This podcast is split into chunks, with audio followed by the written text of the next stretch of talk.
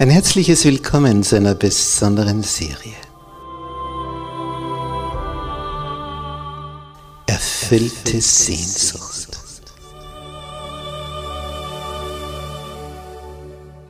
Die Welt der Bibel.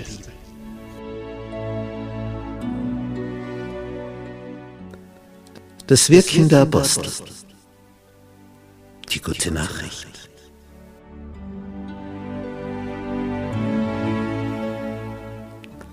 Wie war das am Anfang mit den ersten Christen? Wie ging das vor sich? Wie ist diese Urgemeinde entstanden? Wie, wie haben die ihr Dasein gestaltet? Und dann der große Apostel Paulus. Wo ist er überall hingezogen? Wie schaffte er es aus dem Nichts, eine Christengemeinde nach der anderen zu gründen, in heidnischem Umfeld? Was war sein Geheimnis? Für seine Kraft.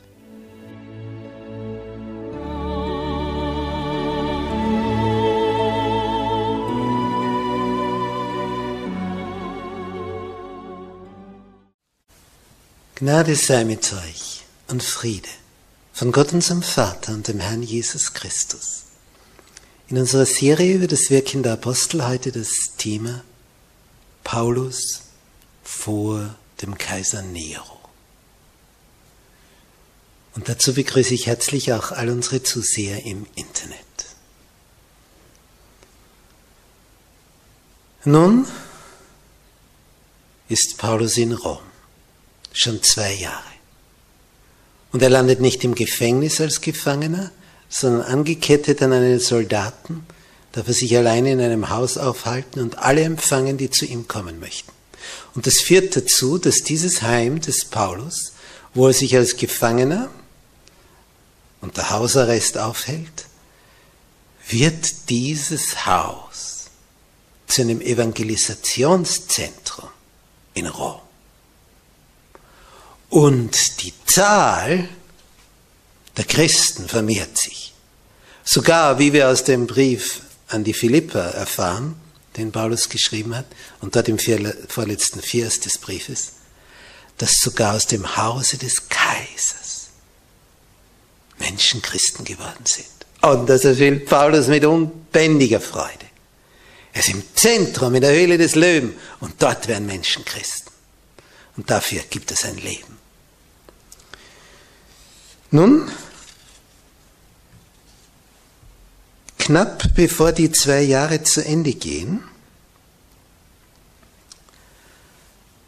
gibt es einen Wechsel an der Führungsspitze dieser kaiserlichen Wache. Und der neue Offizier, der da jetzt an die Spitze kommt, dem Paulus übergeben wird, der ist Paulus nicht so gewogen wie der vorige. Es ändert sich hier etwas. Das besondere Wohlwollen, das er bisher erfahren hat, geht damit zu Ende. Denn der gibt die Befehle. Die Juden, die da von Jerusalem gekommen waren, um ihn anzuklagen, die hatten jetzt jemand gefunden, über den sie exzellent arbeiten konnten. Der Kaiser Nero, ein junger, jähzorniger, unbeherrschter, verrückter.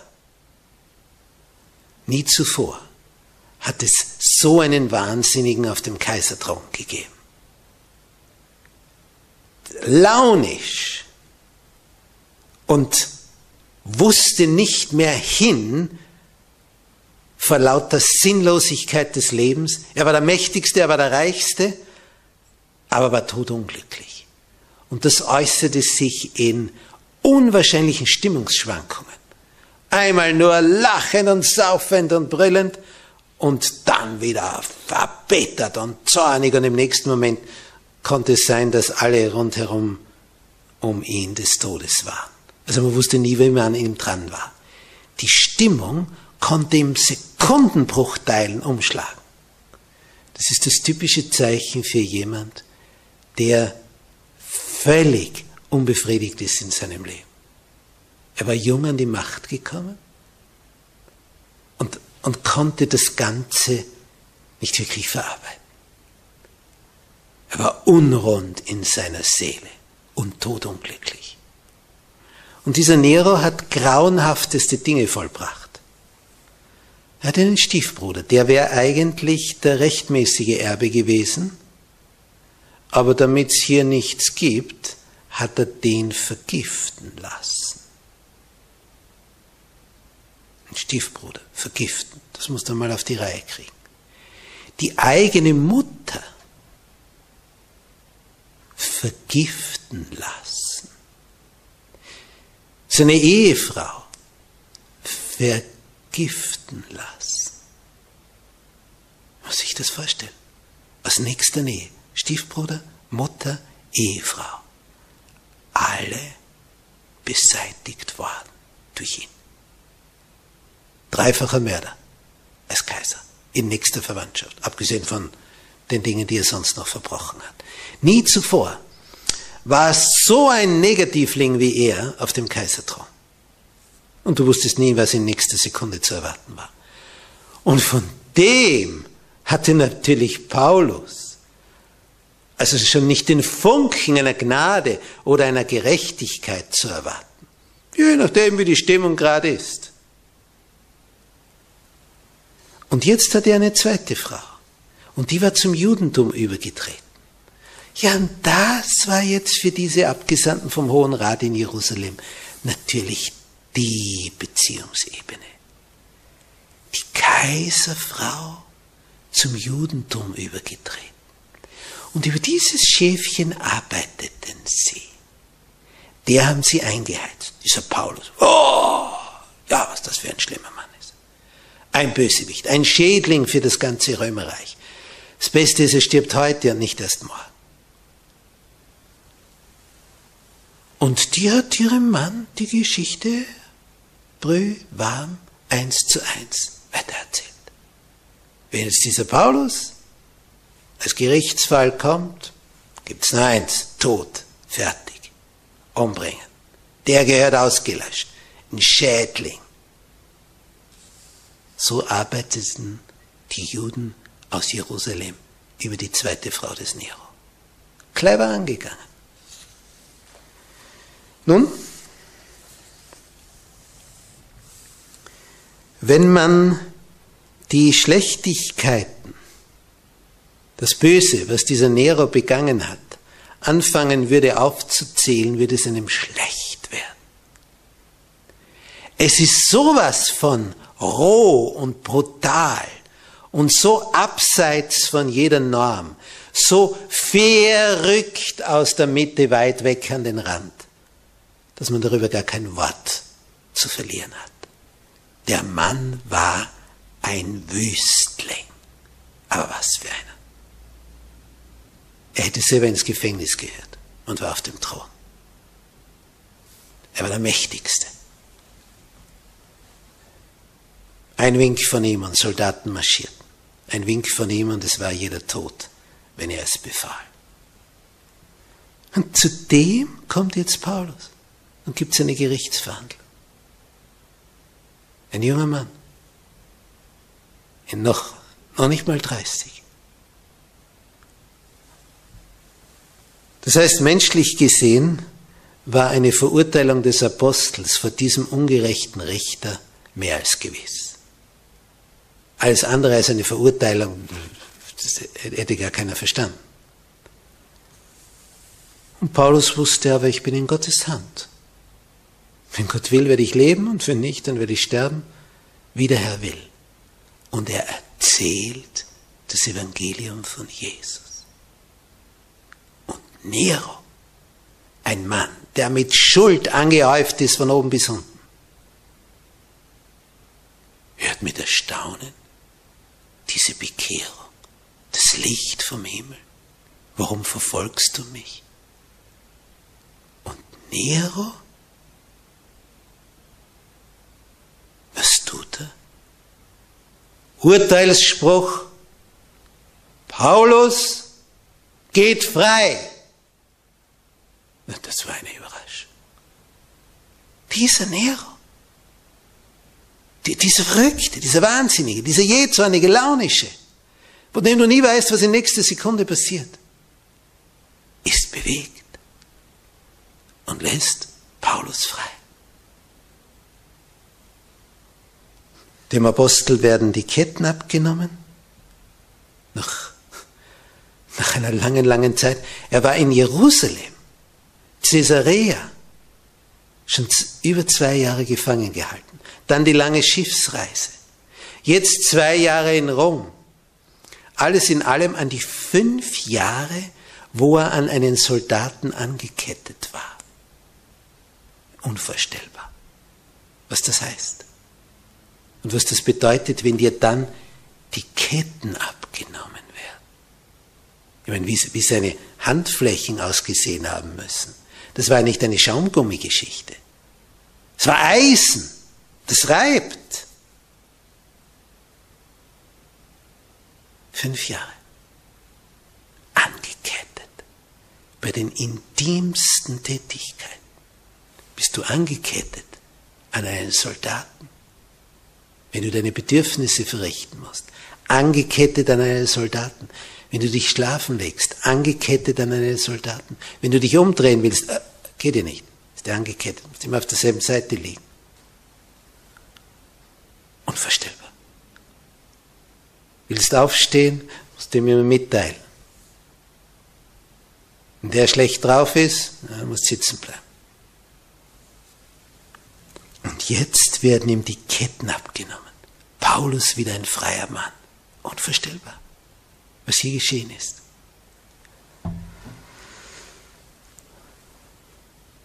Gott sei es gedankt, war die Verhandlung zu dem Zeitpunkt, wo sie stattgefunden hat. Denn nicht lange danach ist in Rom etwas geschehen,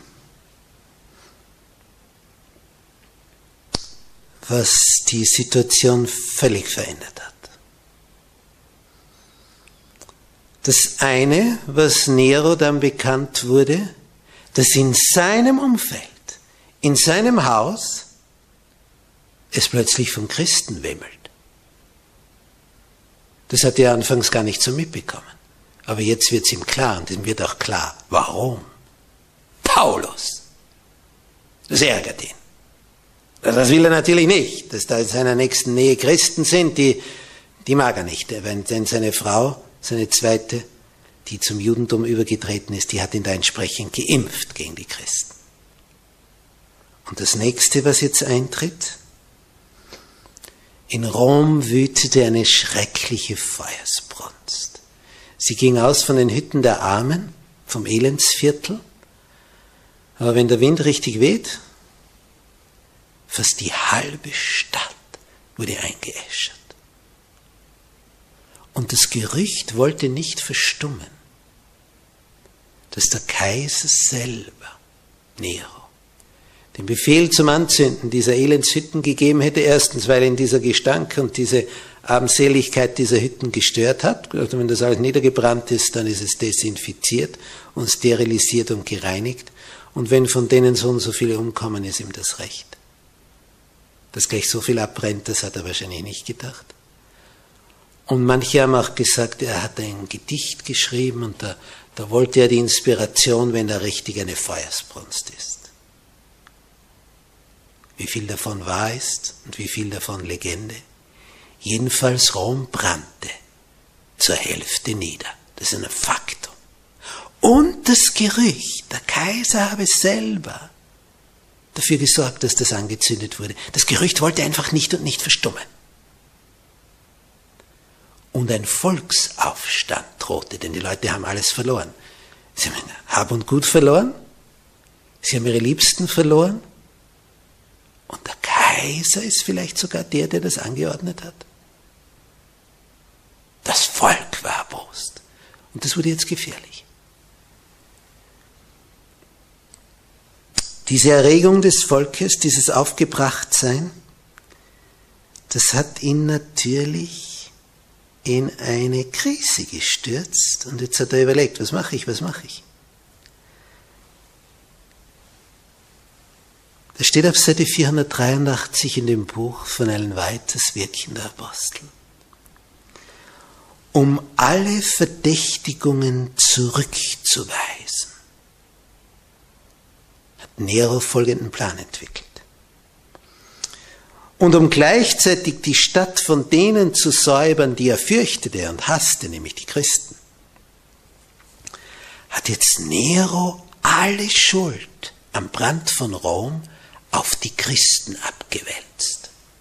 Es kam vom Kaiserhaus die Information, die Christen waren's, die haben Rom angezündet. Natürlich waren es nicht die Christen, aber diese Information ging jetzt hinaus. Und wenn du erregt bist, wenn du zornig bist, passt die und die Verfolgung setzte schon ein. Es war eine grausame Verfolgung. Tausende Nachfolger Christi, Männer, Frauen, Kinder, wurden auf grausame Weise umgebracht. Tausende. Ein Gemetzel fand statt. Man hatte Schuldige, wie man meinte. Es waren Unschuldige, die hier umkamen. Und in dieser schrecklichen Verfolgung wäre natürlich der Paulus aber schon wie umgekommen. Aber zum Glück war knapp vorher dieses Verhör. Die oberste das oberste Gericht hatte entschieden, nämlich der Kaiser. Paulus ging frei. Und kaum hatte er Rom verlassen, hat es gebrannt. Und wenn er nicht schon längst über alle Berge gewesen wäre, dann wäre er jetzt hier des Todes gewesen mit absoluter Sicherheit. Er ist gerade in letzter Minute davon gekommen. Nun, was tat jetzt Paulus, nachdem er wieder Rom verlassen hatte? Tja, von Gemeinde zu Gemeinde. Er suchte sie auf. Und auf der Seite 484 des angeführten Buches heißt es, je mehr sich sein Wirken dem Ende näherte, denn seine Körperkräfte waren auch langsam aufgezehrt. Der wusste, so lange wird es nicht mehr dauern, wie es schon gedauert hat. Je mehr sich sein Wirken dem Ende näherte, desto mehr setzte er sich für Jesus ein. Seinem Eifer schienen keine Grenzen gesetzt zu sein.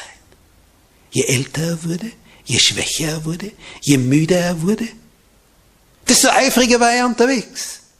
Weil sich sagt, ich habe nicht mehr viel Zeit, ich muss jede Sekunde nützen.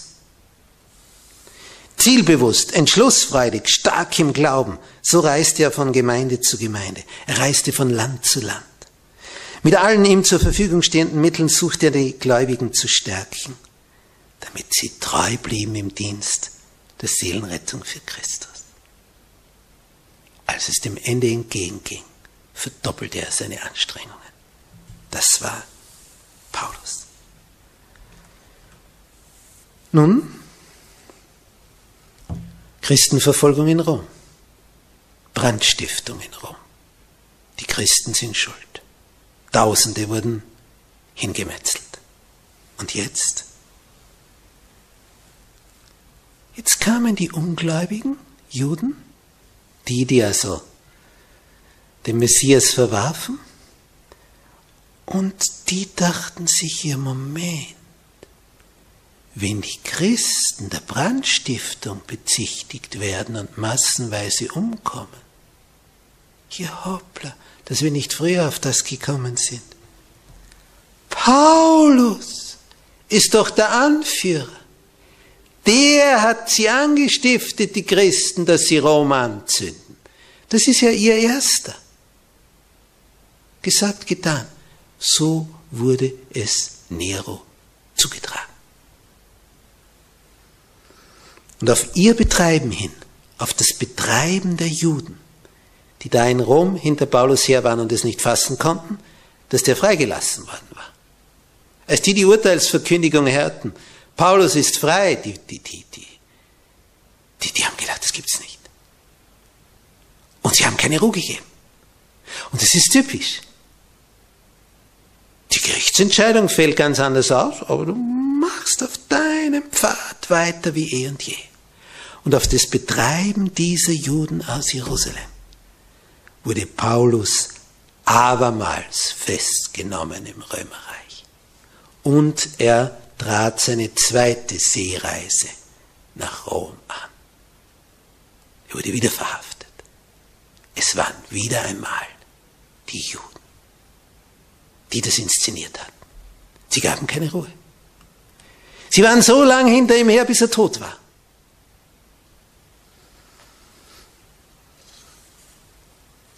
Und nun waren die Aussichten natürlich für Paulus noch wesentlich ungünstiger als beim ersten Mal. Da war es schon aussichtslos gewesen. Und wie durch ein Wunder war er freigekommen. Aber jetzt, in Rom gab es fast keine Christen mehr. Als Christ warst du ein Mensch zweiter Klasse. Brandstiftung, ja, wurdest du schon umgebracht. Die Christen hatten entweder ihr Leben in Rom beendet oder waren aus Rom geflohen. Es war fast keiner mehr da. Es war ja zu lebensgefährlich. Und diesmal kommt er nicht in ein Haus, sondern wird in einen düsteren Kerker geworfen. Und dort sollte er auch bis an sein Ende bleiben. Und die wenigen Freunde, die bisher die Lasten des Apostels mitgetragen hatten, die er begleitet hatten, die seine Diener waren, nach der Reihe verließen sie ihn jetzt. Es war allen zu gefährlich geworden. Denn in der Nähe des Apostels Paulus zu sein, dann warst du eh auch schon des Todes und auch schon im Kerker. Und so hat sich einer nach dem anderen davon gemacht. Paulus schreibt, sie verließen mich alle und flohen. Zuerst gingen der Phygelus und der Hermogenes, wie Paulus im 2. Timotheus 1, Vers 15 schreibt. Der Demas, der hat überhaupt die Welt lieb gewonnen, hat ein Kapitel 4, Vers 10 des 2. Timotheusbriefes geschrieben. Dann manche hat er weggeschickt zur Tätigkeit, zum Wirken. Crescens nach Galatien, Titus nach Dalmatien, Tychicus nach Ephesus.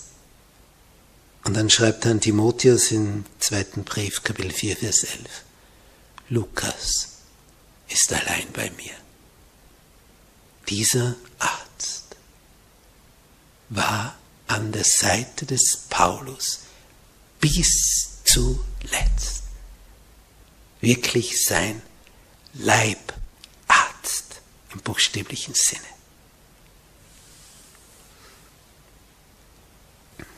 Paulus in einem feuchten, dunklen Verlies. Das greift natürlich die Gesundheit schnell an. Immer finster, immer feucht. Die Zeit schleicht dahin. Lesen kannst du nicht. Du, du wirst fast wahnsinnig. Geschwächt durch das Alter, die mühevolle Arbeit, in dem feuchten, dunklen Gewölbe eines römischen Gefängnisses eingeschlossen. Alle Freunde weg, nur noch Lukas da. Den Tod vor Augen. Und da kam einer regelmäßig aus Ephesus, war gebürtig. Er hat so einen ähnlichen Namen wie der Onesimus. Er heißt Onesiphorus. Und der, der tat alles, was in seinen Kräften stand, um Paulus die Kerkerhaft zu erleichtern. Hat ihn immer wieder besucht. Hat versucht, irgendwelche Kleinigkeiten ihm zu bringen, ihm das Ganze durch Besuche, durch Gespräche angenehmer zu machen. Oh, wie hat Paulus das geschätzt? In dieser Trostlosigkeit, wo die Sekunden schleichen, wo es immer gleich finster ist da unten, immer gleich feucht, bekommst du Besuch. Ach, das waren Höhepunkte in diesen letzten Tagen und Stunden. Paulus schreibt in seinem letzten Brief an Timotheus in Kapitel 1, Vers 16 bis 18, der Herr gebe Barmherzigkeit dem Haus des Onesiphorus, denn er hat mich oft erquickt und hat sich meiner Kette nicht geschämt, sondern als er in Rom war, suchte er mich aufs fleißigste und fand mich. Der Herr gebe ihm, dass er finde Barmherzigkeit bei dem Herrn an jenem Tage. Liebe und Mitgefühl Apostel Paulus gebraucht wie jeder andere und jetzt ganz besonders. Wir erinnern uns an Jesus in Gethsemane, als diese entscheidende Stunde gekommen war. Was sagt mein Vater, ist es möglich, so gehe dieser Kelch an mir vorüber, wenn nicht, so geschehe dein Wille. Und wie traurig war, dass ein Petrus, ein Johannes, ein Jakobus geschlafen haben. Er hätte so sehr diese Unterstützung im Gebet gebraucht. Jesus brauchte es. Mitgefühl, Liebe. Und dieser Onesiphorus ist Paulus in seiner Einsamkeit und Verlassenheit beigestanden.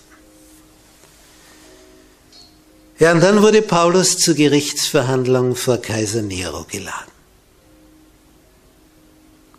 Dieser Nero. Paulus hatte das Recht auf einen Verteidiger. Es fand sich keiner zur Verteidigung. Niemand. Kein Anwalt war bereit, diese Verteidigung zu übernehmen, weil es sinnlos war, weil jeder wusste, was sollst du da noch sagen. Das Urteil steht schon vorher fest. Paulus trat Nero ohne Anwalt gegenüber. Er sagt, sie verließen mich alle. Aber der Herr stand mir bei. Der stand bei ihm.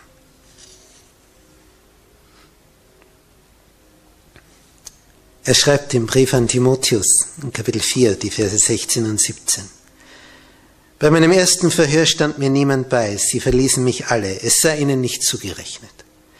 Der Herr aber stand mir bei und stärkte mich, auf dass durch mich die Verkündigung reichlich geschehe und alle Heiden sie hörten.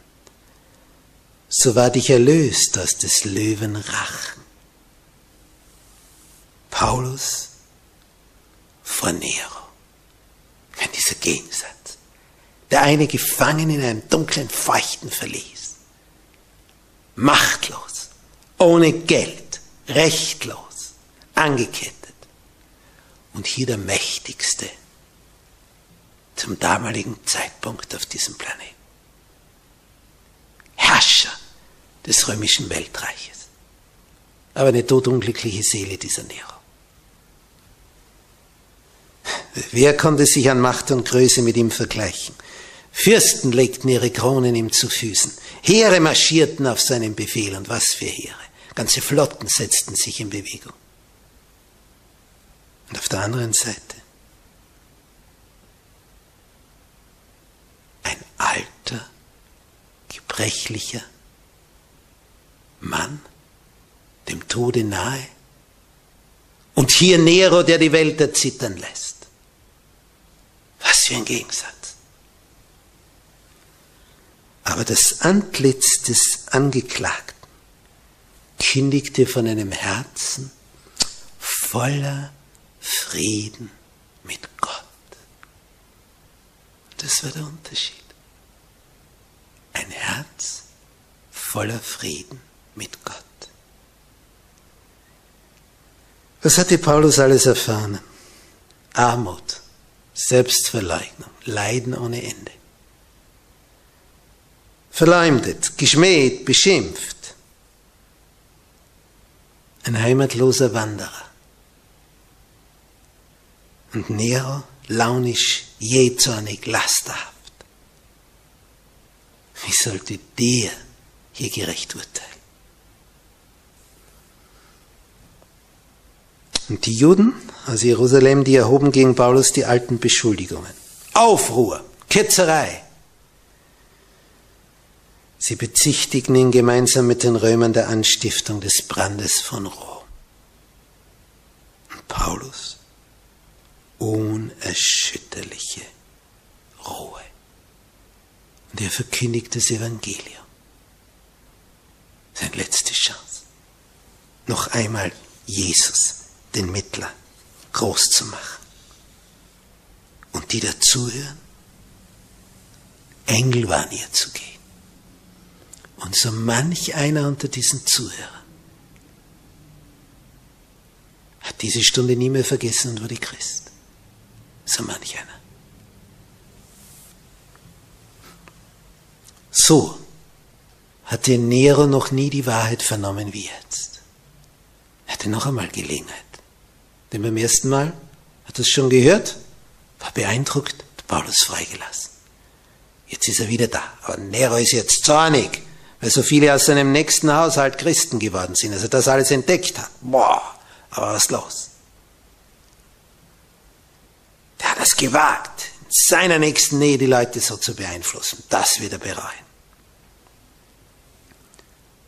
Aber als Paulus so predigt, beginnt Nero zu begreifen, er ist mächtig, er ist der Mächtigste. Nein, er ist es gar nicht.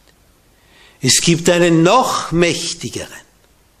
Und es kommt der Tag, wo er vor dem stehen wird und der ihn fragen wird, das, das, das, das hast du getan. Und Nero geht auf wie nie zuvor. Wie nie zuvor. Was er für eine ungeheure Schuld in seinem Leben bisher angehäuft hat. Er bekommt Angst. Tiefe Angst. Er zittert, Angst erfüllt bei dem Gedanken an das jüngste Gericht. Und er nimmt Paulus ernst. Er hasst ihn, weil der so einen Einfluss auf seine Nächsten hat. Aber er fürchtet den Gott dieses Apostels. Und er wagt es nicht in diesem Moment, Paulus zu verurteilen. Heilige Scheu hielt seinen blutdürstigen Geist noch eine Zeit lang in Schranken. Für einen Augenblick tut sich dem Kaiser der Himmel auf. Dieser Nero begreift, wie er Vergebung erhalten kann. Er begreift, dass er sonst chancenlos ist, ohne diesen Jesus. Und dieser Friede, diese Reinheit des Himmels, das erscheint ihm begehrenswert, das hat er noch nicht, das kennt er nicht.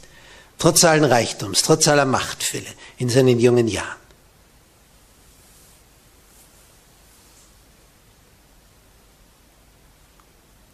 Er ist jetzt Anfang 30. Und in diesem Augenblick ergeht die Einladung der göttlichen Gnade an den Mächtigsten des Römerreichs. Und er überlegt. Und dann befiehlt er, ohne eine Entscheidung zu treffen. Er will sich dieses Mannes entledigen, töten lassen will er ihn nicht. Er trifft keine Entscheidung. Er sagt, führ ihn wieder ab. Und damit hat er seine Entscheidung getroffen. Paulus kommt zurück ins Gefängnis. Und als sich die Tür zum Kerker hinter dem Boten Gottes zutat, da schloss sich auch für den römischen Kaiser die Tür zur Reue für immer. Als er aus dem Gerichtssaal ging, und wieder in seine alte Welt eintauchte, wurde es mit ihm schlimmer als zuvor. Und es ging schnell bergab.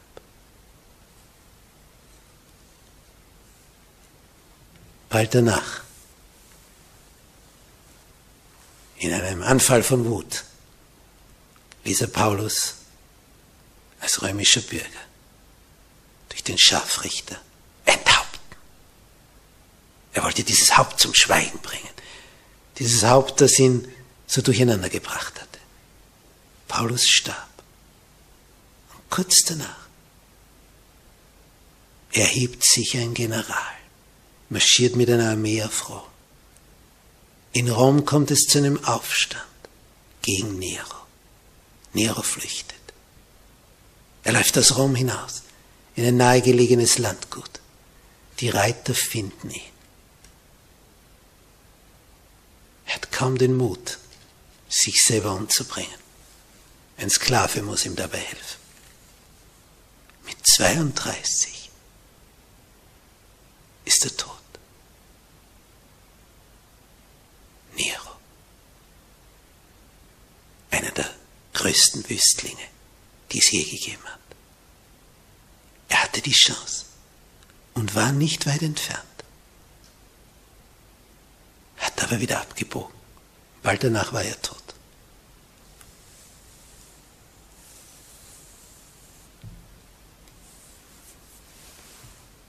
Wie viele haben im Leben diese Chance bekommen? Und du, der du das jetzt hörst, Die Einladung ergeht jetzt an dich. So wie einst an Nero. Deine Schuld, sie kann dir vergeben werden. Dafür ist Jesus gestorben. Er ladet dich ein. Du kannst neu beginnen. Nero endete schrecklich. Du kannst aufgenommen werden in die ewigen Freuden. Wenn du jetzt die richtige Entscheidung triffst und zu Jesus kommst und sagst, hier bin ich, mit all dem Mist, den ich in meinem Leben gebaut habe. Hier stehe ich. Bitte vergib mir. Ich möchte neu beginnen. Und treu ist der, der es verheißen hat. Er wird es auch tun.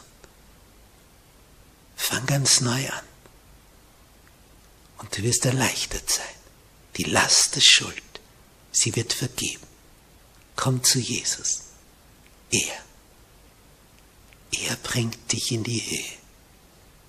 Tod ist dann kein Thema mehr. Nur mehr Leben mit ihm. Mach's jetzt. Jetzt, ehe es zu spät ist.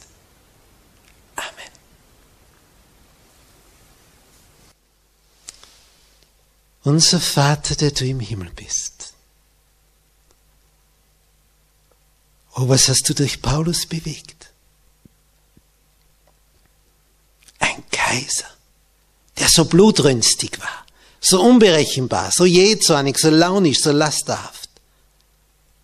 Er war so bewegt. Er wagte es nicht in dem Moment, Paulus enthaupten zu lassen.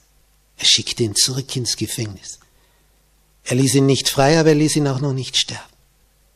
Er war bewegt und nachdenklich. Er hatte fürchterliche Angst vor der Zukunft. Mit 32. Angst vorm Sterben. Denn er wusste um seine Schuld. Um den Berg von Schuld. Weißt du es auch? Oh Herr, es ist so schön. Zu wissen, dass man bei dir alles abladen kann. Frei zu werden von dieser Schuld. Hab Dank, Herr Jesus, dass du geblutet hast und bezahlt hast, dass wir nicht bezahlen müssen.